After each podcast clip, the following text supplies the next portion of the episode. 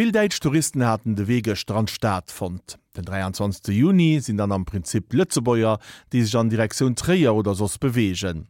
Mit des Jo erfällt den Nationalfeier darob besonders, dofir sind haut nationaler Privatfeierdeeg am Mittelpunkt von der Emission iwwer Feierdeeg vum Mam Angelika Tome. Auf hun zufänken beschäftigt sie sich bei engem Feierdach, die bei Eishai net gesetzlich festgelöscht das, nämlich den Erleichendach oder op Deitsch Fronleichnam. Keine Feier ohne Essen und Getränke. Ob große öffentliche Feiern oder kleine im privaten Rahmen, Essen und Trinken verbindet. Es stärkt die Gemeinschaft und ist in unserer Festkultur fest verankert.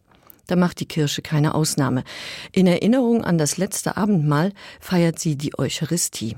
Dabei verkörpern das Brot in Form der Hostie und der Wein Leib und Blut Christi und stehen symbolisch für seine Gegenwart.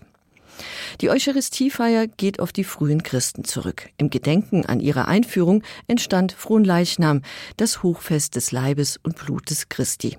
Fronleichnam ist ein relativ junges Kirchenfest. Es wurde 1246 im Bistum Lüttich aus der Taufe gehoben. Im Rahmen der Feier finden seit dem 13. Jahrhundert Prozessionen statt, bei denen der Corpus Christi, symbolisiert durch eine geweihte Hostie, durch Straßen und Felder getragen wird. Luther lehnte diese Praxis entschieden ab.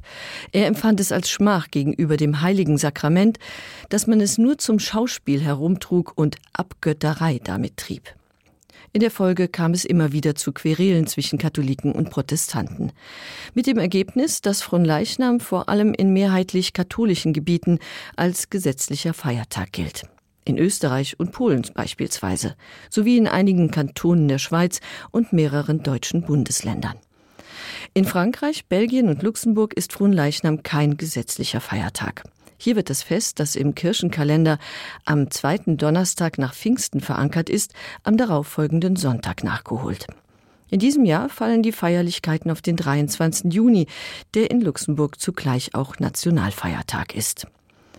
Seit 1962 wird am 23. Juni der Geburtstag des Staatsoberhauptes gefeiert, obwohl weder der verstorbene Großherzog noch der amtierende an diesem Tag geboren wurde.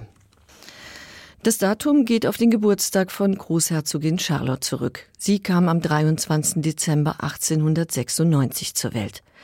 Gemäß der Tradition, den Geburtstag des Monarchen zu feiern, fand der Großherzoginnentag ab 1919 einen Tag vor Heiligabend statt, ein denkbar ungünstiges Datum angesichts der konkurrierenden Feste und der winterlichen Temperaturen.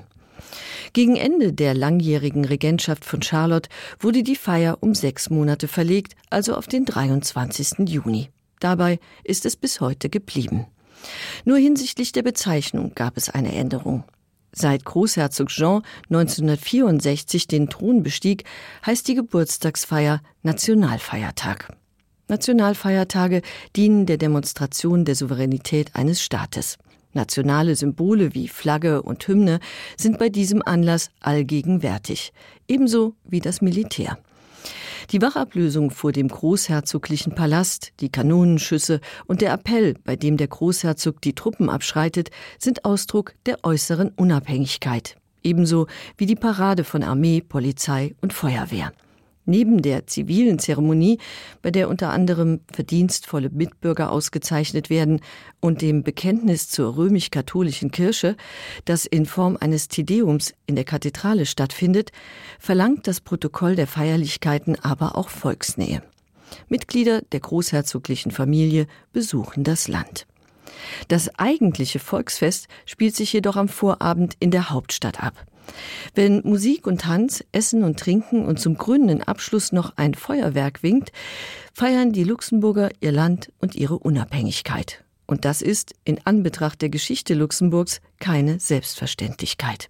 Es gäbe viele historische Anlässe für nationale Feiertage, zum Beispiel den Londoner Vertrag von 1867, mit dem die Eigenständigkeit Luxemburgs besiegelt wurde. Aber auch der Großherzog steht für einen wichtigen Schritt zur Unabhängigkeit. Im 19. Jahrhundert wurde in Luxemburg noch der Geburtstag des niederländischen Königs gefeiert, der zugleich Großherzog von Luxemburg war. Diese Erblinie endete 1890 mit dem Tod von Wilhelm III.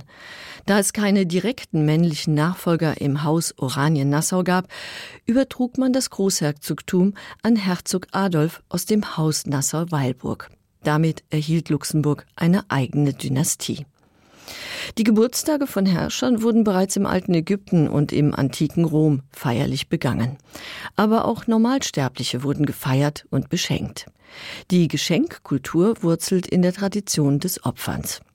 Um die Schutzgeister gnädig zu stimmen und das Geburtstagskind vor negativen Einflüssen zu bewahren, brachten Griechen und Römer ihnen Geschenke dar. Im Gegenzug für die guten Wünsche offerieren die Geburtstagskinder Speisen und Getränke. Im Rahmen privater Geburtstagsfeste nehmen die persönlichen Beziehungen eine zentrale Rolle ein.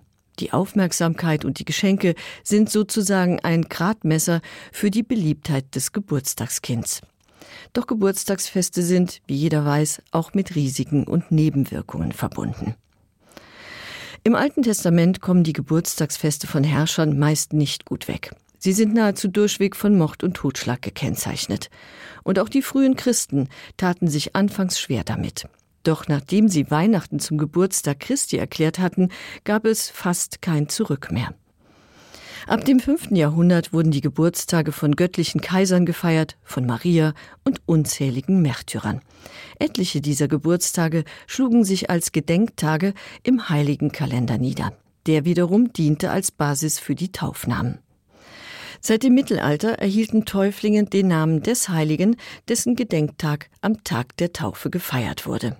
Da Luther die Heiligenverehrung ablehnte und somit auch den Namenstag, verstärkte die katholische Kirche ihre Bemühungen, den Brauch zu festigen.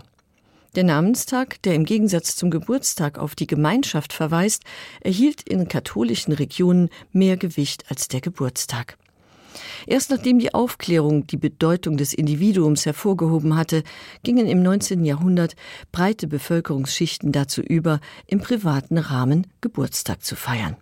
Die Feier der Geburt war zuvor nur im Adel und Bürgertum von Bedeutung, und zwar im Sinne des Erbrechts. Denn die Geburtslinie war entscheidend für die soziale Stellung. Auch das spiegelt sich bis heute in nationalen Geburtstagsfeiern, egal ob sie dem tatsächlichen Geburtsdatum des Monarchen entsprechen, wie beispielsweise in den Niederlanden oder in Japan, oder nicht. Der Geburtstag ist aber nur ein Ankerpunkt für nationale Feiertage. In vielen Ländern sind historische Ereignisse ausschlaggebend, wie zum Beispiel der Sturm auf die Bastille in Frankreich oder die Wiedervereinigung in Deutschland.